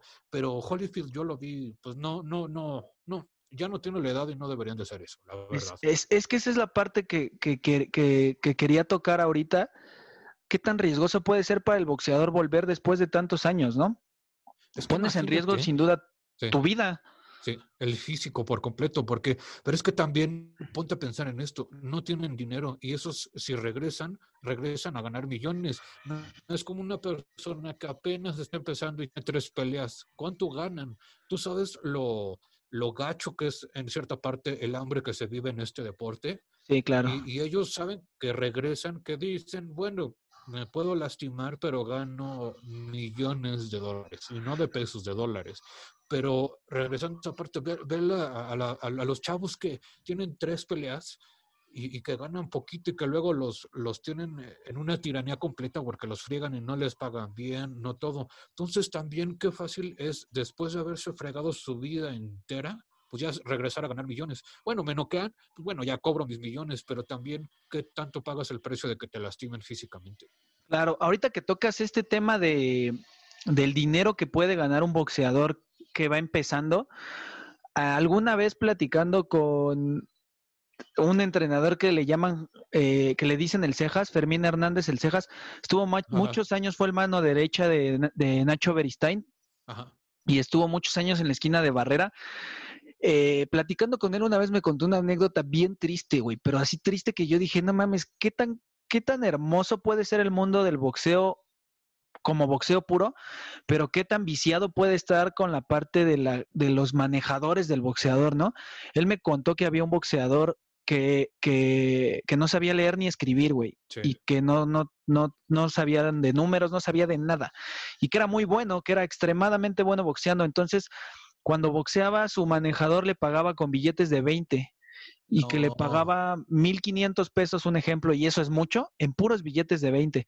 Entonces este güey cuando recibía el dinero creía que tenía mucho dinero porque era un pinche fajo de, billetes de este tamaño, pero eran, eh, no sé, eran 2.000 pesos, 1.500 pesos en puro billete de 20. pues él no sabía leer, no sabía escribir y, y, pues así se lo acabaron, güey. Fue, es muy triste, esa historia es muy triste. Ahora que lo vea le voy a preguntar qué pugilera, porque sí está muy, muy triste esa historia, güey. Sí, ya ves que tocamos hace rato la educación en el mundo del boxeo, porque la educación, eh, ok, estamos hablando de, de, una parte escolar, pero más que eso, de una parte de cómo aprender a vivir. Claro. Porque e, eso está cañón, como decimos, de no tener nada a tenerlo todo, ¿cómo se van? Ah, o sea, eso es algo gachísimo, sinceramente, que, y hay, hay mil ejemplos más, güey. También está el boxeador que en su momento le vendieron el Popocatépetl, güey. No sé si supiste ese, no recuerdo su nombre. Fue igual campeón del mundo, pero güey, qué triste. También qué poca madre de la gente que se aprovecha de eso, ¿no? No, y ya sabes cuántas pirañas hay dentro del mundo del boxeo viendo campeones que se hacen amigos como rémoras para sacarle todo y cuando ya no tienen nada lo sueltan. Se van, sí. Como el mismo Maravilla, regresando al tema del Maravilla, dice que cuando le ganó a Chávez tenía miles y miles de, llamadas perdidas en su teléfono. Y cuando perdió contra Cotto, tenía tres eh, llamadas, que dos eran de su mamá y una de alguien más. Sí, Pero sí. esa parte, te das cuenta cómo el interés no anda en burro. El, el boxeo es un deporte bien, bien hermoso, pero creo que conforme va creciendo tienes que saber qué camino tomar de manera correcta, porque si no te puedes ir por completo al vacío, ¿no? Sí, sí, sí, sí. Por eso mis respetos para muchos que, que, que van aumentando su conocimiento en todo esto, que van aumentando su educación. Por ejemplo, algo que no me gusta es que, por ejemplo, el Canelo con todo lo que tiene, podría ya haber tomado unas clases de inglés y saber hablar inglés. eso eso tienes toda la razón, pero por completo, eh, güey. Creo que esa parte sí lo he notado mucho que Canelo no habla inglés y creo que sí le sí es indispensable más que nada para el nivel que maneja de boxeo. Sí, porque ya, ya se maneja en las grandes ligas y es indispensable, eh, me parece, para, para verse mejor como boxeador. Incluso lo verían mejor como boxeador si, si dominara el idioma. Sí, sí, sí, imagínate que se pusiera a hablar directamente a él al, micrófono y no tener que usar ahí un, un traductor. Este, un, traductor. Entonces, son esas cositas que te digo, no, no quiero juzgar a nadie, pero de esa parte, pues sería algo que yo haría en esa posición, creo. O sea, no sé, eso es algo, no sé, que yo pienso. Oye, hermano, ya por último quiero tocar, creo que el más reciente y más fresco que se ve que vuelve, el Golden Boy Oscar de la Hoya, güey. ¿Cómo lo ves? 47 años y quiere volver al boxeo, ya está haciendo campamento y él está muy seguro de que puede causar daño aún.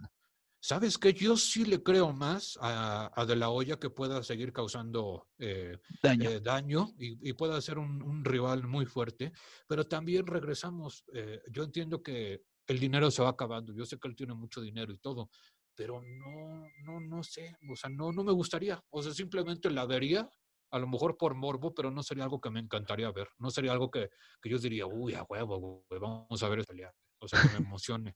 Hoy vi un video de cómo le preguntan al presidente de la UFC. Está durísimo eso, güey. Le preguntan, oye, ¿qué piensas este, de que regresa de la olla? Se queda pensando y dice, pues la cocaína es cara. ¡Oh, cálmate, güey! Ya ves que se tienen mucho pique porque pues son gente de poder, son gente que están hasta arriba y son gente que tienen y mueven todo.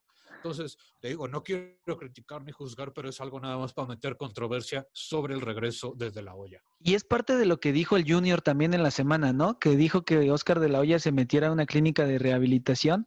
Seguramente va, va de la mano con esto yo puedo decir de Oscar de la Hoya que es de los boxeadores más magníficos que estos ojos pudieron haber visto.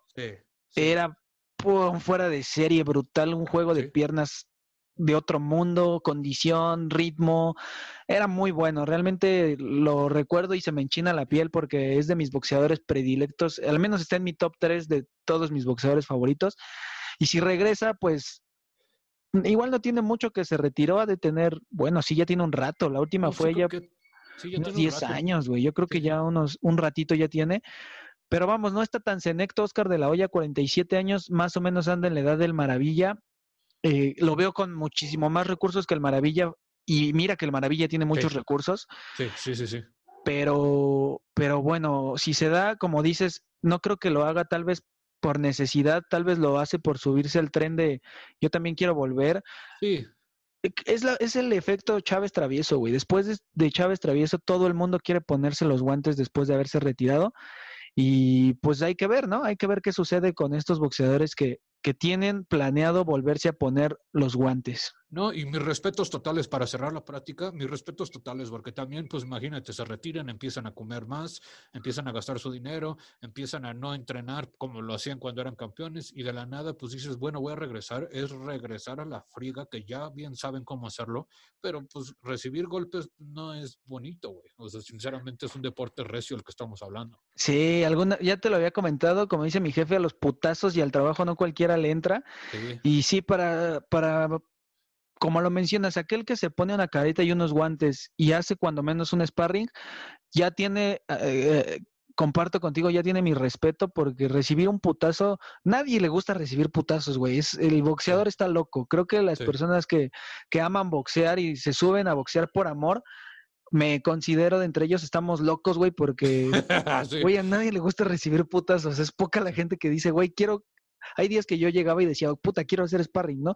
No me importa con quién. También pasaba algo, mi amigo Eric Vadillo, que le mando un gran saludo, él me decía, güey, no te subas con los malos, güey, súbete con los buenos, aunque te rompan tu madre, porque de los malos no vas a aprender nada, de los malos no vas a aprender nada. Súbete con los buenos que te rompan tu madre y vas a aprender. Y dije, güey, tienes toda la razón. De nada me sirve subirme con un güey que, que, me va a tirar una piedra, a subirme con un güey que sí me va a tirar unos buenos putazos, que de 10 putazos me va a conectar 11. Entonces, pues vale, mm, aprendo más de eso, güey. Pero también está padre cuando al principio no traes nada de nivel. Sí. te ayudan a no lastimarte tanto. Sí, te cuidan, te cuidan.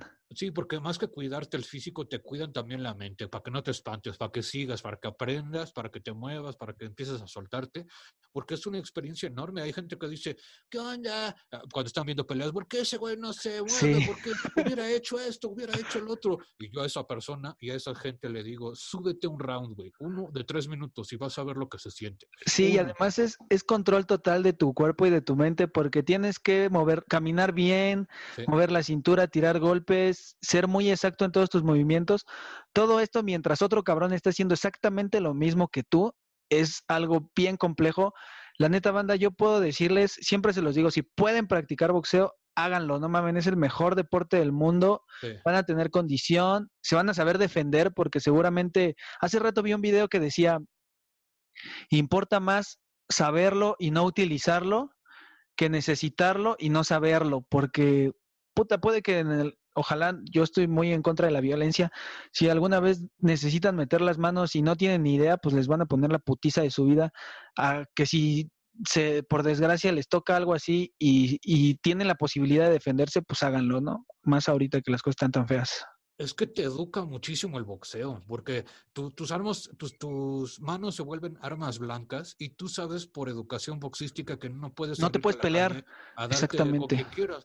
Te da una maduración en todos los sentidos y eso es algo muy bonito porque, como decimos, no te quieres agarrar a guamazos, pero si es que pasa, tú sabes cómo hacerlo, sabes cómo defenderte, sabes qué hacer y qué no hacer. Entonces es algo padre porque te educa en partes distintas, te da una seguridad distinta, pero también una responsabilidad muy importante.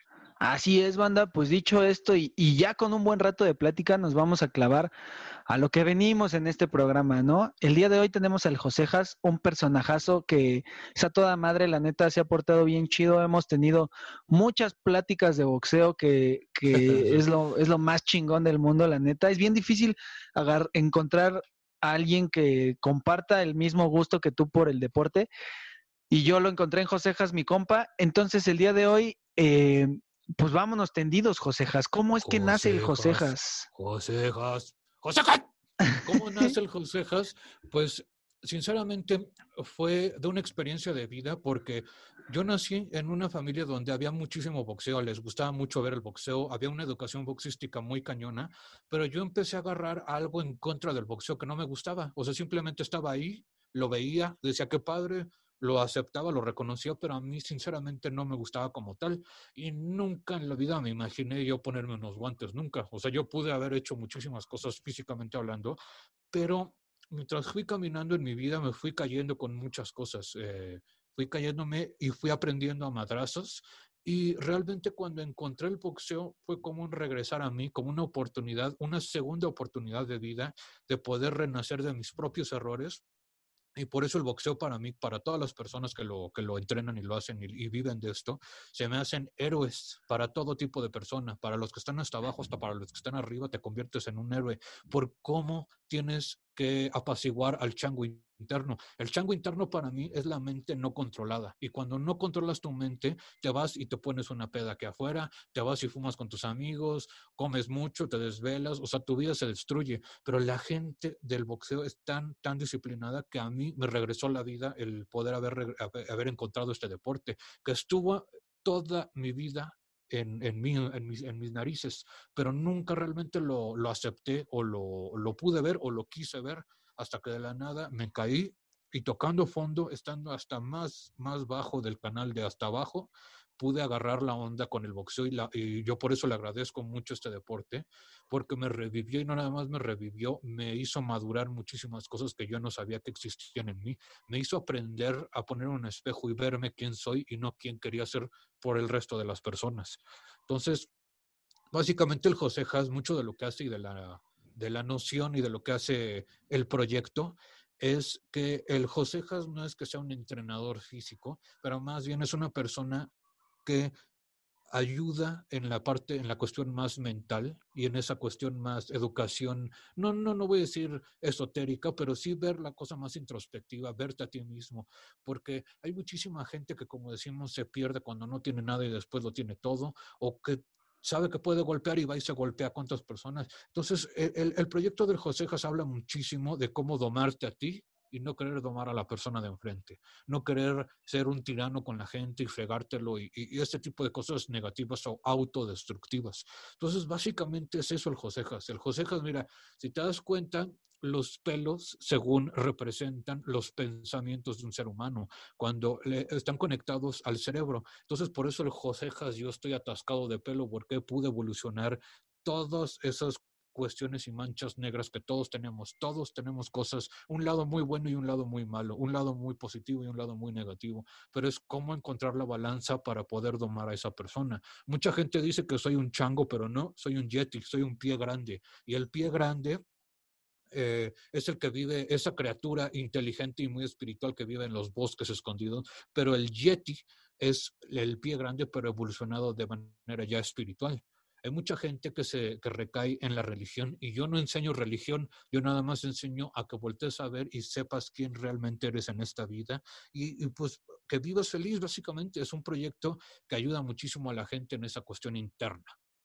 Wow, no mames, güey, está increíble, neta. Jamás lo esperé tan, tan completo, tan, no sé, no, no, no encuentro las palabras, hermano. Qué chingonería de, de proyectos el Josejas, qué chingón qué chingona persona es el Josejas en ese aspecto.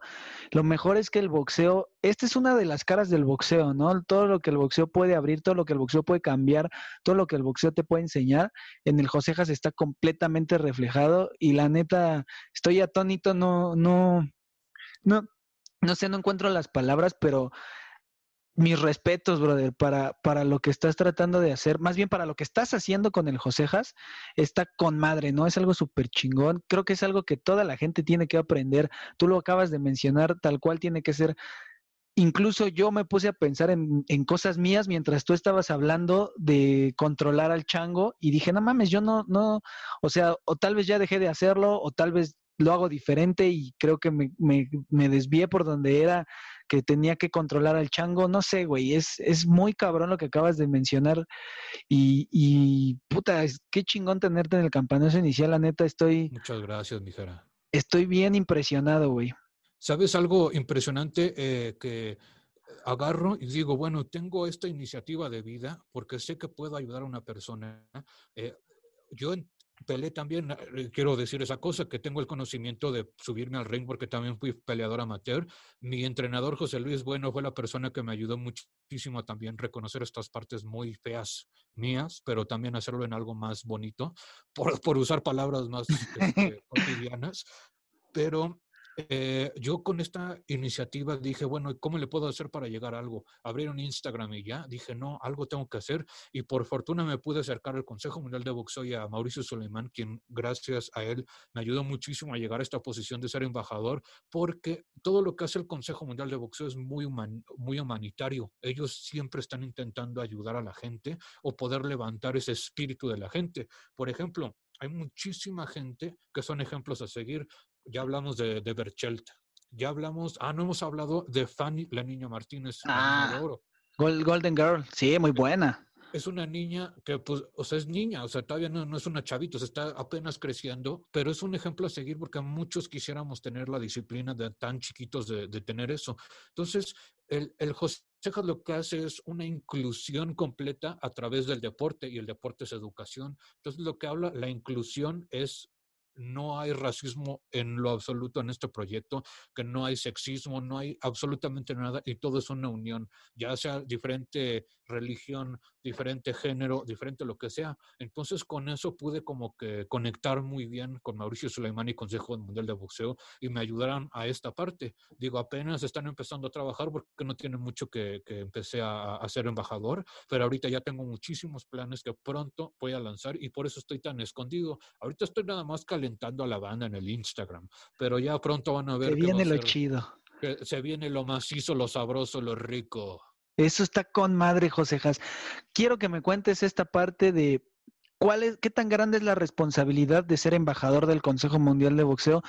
Desde mi punto de vista, y yo creo que desde el punto de vista de cualquier sapiente del boxeo, el organismo por defecto, por universal que es, el organismo que manda en el boxeo, ¿qué peso lleva Josejas en los hombros al ser un embajador del Consejo Mundial de Boxeo, güey?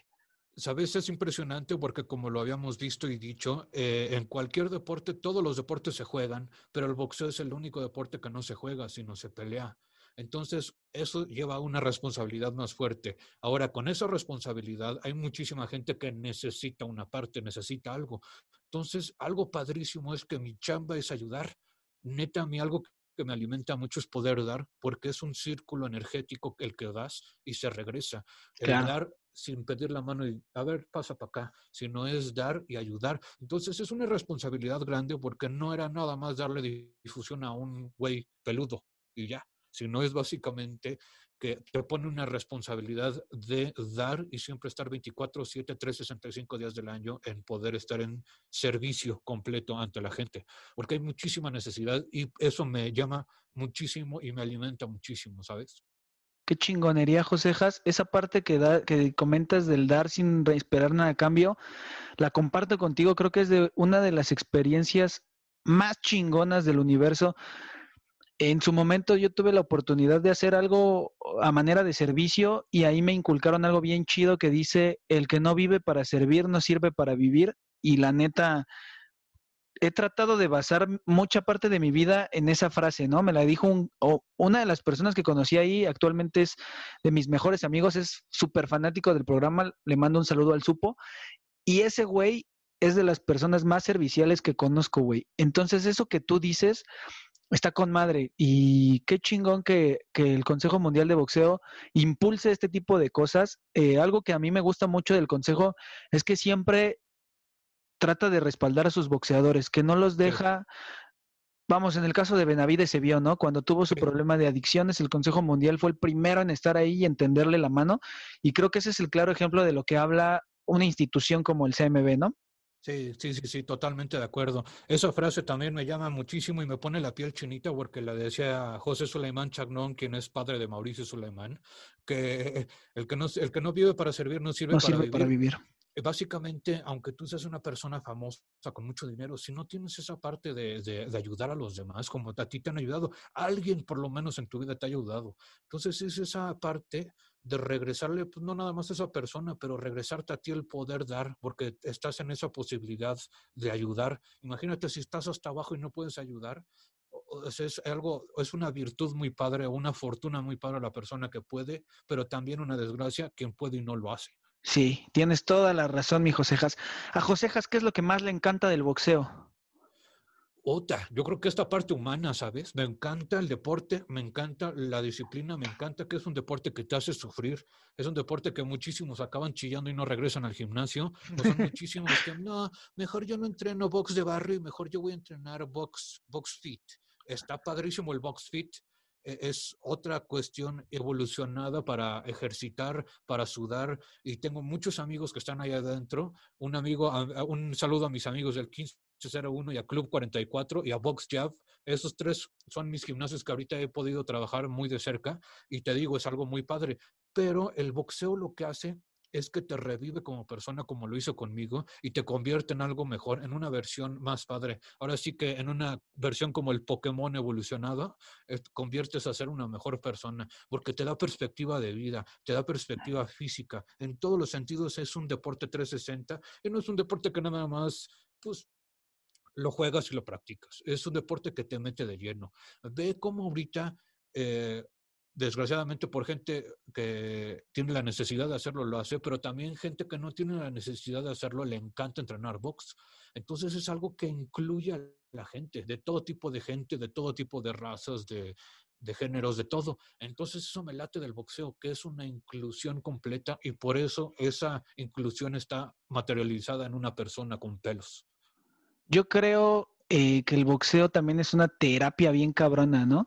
A mí me ha pasado que he tenido días bien espantosos, horribles, llenos de estrés y de un chingo de pedos.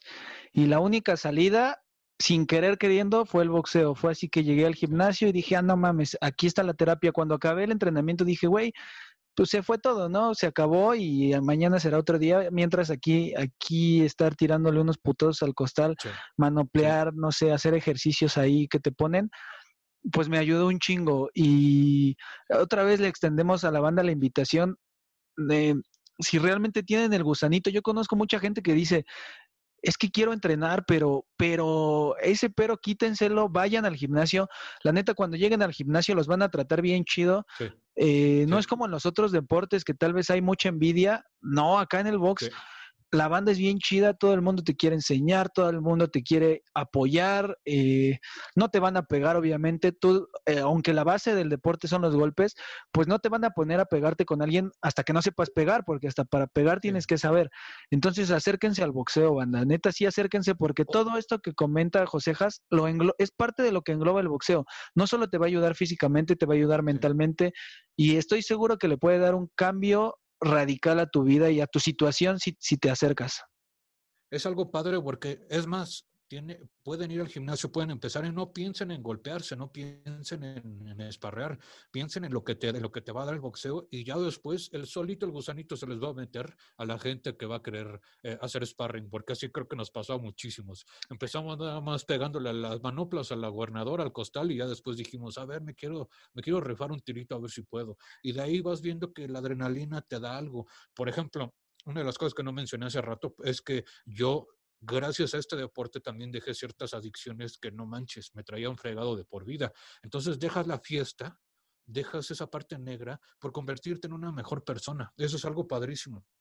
Eso, eso creo que es parte fundamental del deporte y que le ha ayudado a muchísima gente, al igual que, el Josejas, a dar ese brinco, ¿no? A dar ese brinco que, que tal vez solamente era el empujoncito que necesitabas en tu vida para darle la vuelta y, güey, la vida sigue, la vida sigue y, y el boxeo ayuda, ayuda a tener una mejor vida.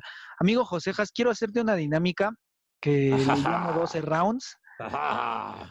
Hagámosla. Te voy- a huevo. Te voy a decir solamente unas palabras y tú me respondes lo primero que se te venga a la mente. ¿Te late? Órale, me late. Vamos a iniciar. El round 1, boxeador favorito, ¡Ay! Arturo Gatti. pelea favorita, Lennox Lewis contra Vitaly Klitschko. boxeador con mejor cintura, Ay, Floyd Mayweather. boxeador más agresivo. Mike Tyson. ¿Qué boxeador no te gusta? Margarito. Boxeador con más técnica. Puta, es que hay tantos que responder y me cuesta mucho trabajo. Voy a decir, por cambiarle, Finito López. No, el, por mucho. Eh, mejor boxeador de la historia. Ah, Julio César Chávez. Boxeador más rápido. Sugar Ray Leonard. Libra por libra. Otra, güey. Nada más para no dejar al Canelo atrás.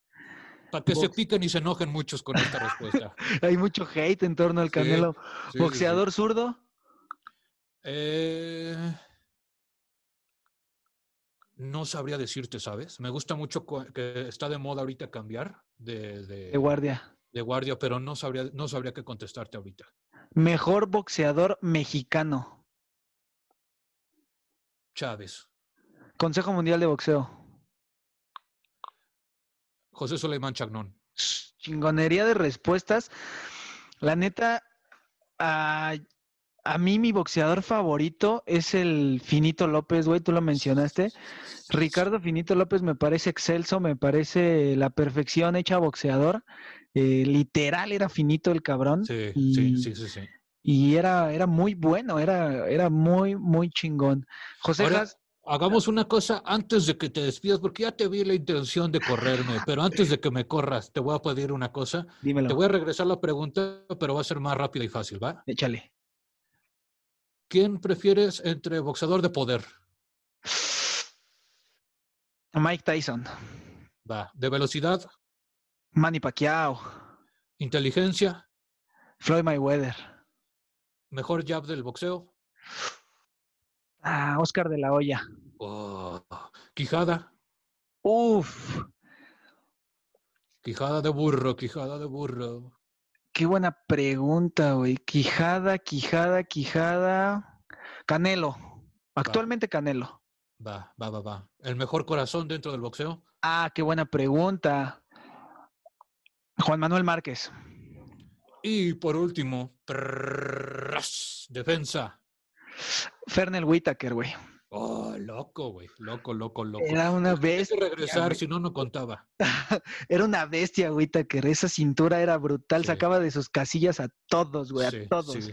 Puta, ¿cómo, cómo me gusta un, un boxeador completo y cómo se mueve? Puta, eso es lo que más me gusta hacer. Cuando pones la cuerda y haces el ejercicio de, De cintura. y te vas moviendo. ah, perdón, de cintura, sí. Eso es, mira. ojo. A mí también es de mis... sí sabroso. Es, creo que cuando entreno es de lo que más me gusta practicar. La cintura, me gusta mucho mover la cintura. No tengo un jab muy poderoso, me hace falta trabajarlo, pero trato de compensarlo con un buen contragolpe y unos, una buena salida de cintura. Y es importante, güey. Julio César Chávez tenía una cintura de goma también güey. cabroncísima, güey. Julio Oye. César Chávez era muy bueno. Y ahorita que dices que entrenas box, te hago la pregunta ya última para despedirnos. ¿Cuál es tu golpe más fuerte o el mejor que tienes? Yo creo que el volado de derecha, sin pedos. También mi recto de... no es albur. Te andas alboreando solo, mi hermano. También mi recto de derecha es poderoso, güey. está bueno, está bueno. Quería, quería nada más preguntarte esa. ¿Y esa- el tuyo, ¿cuál, cuál crees que es tu golpe más potente? A mí también el volado de derecha y el upper de derecha, creo que esos son mis dos más fuertes. Y Oye. ya por tercero, digo el gancho de izquierda. El gancho, de- a mí, ¿sabes qué? Se me complica mucho la izquierda, mucho. ¿sí? Eh, he tratado de trabajarla mucho, pero literal mucho, y sí he mejorado en algunas cosas, pero todavía me hace falta mucho con la izquierda. La derecha la domino bien. Y en honor a nuestro amigo Murok Morales, que no puede estar aquí, te tengo que hacer la pregunta obligada. El Murok Morales es Team Upper y yo soy Team Volado, güey. A mí me mama el volado, me maman los knockouts de volado. El Josejas, ¿qué team es? ¿Es Team Upper o es Team Volado, güey? Es que, como te comenté ahorita, mis, mis dos más fuertes son, estoy Son la esos. mitad de ustedes dos, es sea, ¿estás en volado medio? y upper. Estoy en medio de ustedes dos, pero ya si me dices cuál te gusta más, cómo se ve, ah, pues voy a ser el upper. Es que el Upper es muy estético, no puede ser. Solamente la emperatriz Vargas ha tirado, ha tirado volado, que un saludo a Isis, la emperatriz Vargas, campeón fue con box en, en Super Gallo.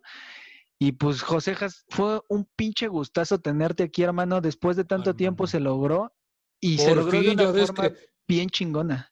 No, qué padre, lo, intentamos varias veces y no se pudo hasta que ahorita se pudo, fluyó y te agradezco yo muchísimo a ti, al Muroki, a Capanazo Inicial por todo lo que han hecho y, este, y por lo que siguen haciendo. Muchas gracias por la invitación y antes de irme le quiero mandar un fuerte saludo a mi amiguita Guadalupe Sherlyn Torres, que es la- el Power Number One.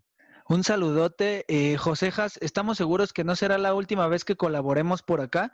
También te hace falta una visita con nosotros. La banda de Fury Boxing te mandó por ahí un regalito que también tenemos Oh. pendiente de darte. Ahí hay, Oh, ahí hay cosas. muchas gracias, Fury. Boxing. Ya los había calado, ya cal- ahí los, ya los sigo por Instagram y les Ah. agradezco mucho el regalito. Esa banda de Fury te mandó cosas y eh, Josejas, de verdad, gracias hermano por, por tan buena plática. Seguramente horas es lo que nos sobra, pero pues el programa tiene que, tiene que darse por finalizado. Hermano, te vemos pronto. Qué chingón proyecto traes. Y, brother, infinitas gracias por el mensaje que Josejas está transmitiendo para la gente del boxeo y para el público en general. No, hombre, gracias a ustedes y es un placer. Y lo que yo pueda hacer por ustedes, estoy 24-7-365 para ti, para Campanazo y para toda la gente que nos está escuchando. Es un placer y por favor síganme en mi Instagram que se dice Josejas Box. Y estoy ahí puesto y, y me encanta poder estar platicando con la gente. Y muchas, muchas gracias otra vez. Así está banda Josejas Box en Instagram. Sigan al Murok en Instagram, arroba el Murok. Yo estoy como arroba nunca fui chambelán. Y sigan al campanazo como arroba el campanazo inicial banda. Nos estamos viendo y mucho boxeo. Nos vemos. Arigato gozaimasu.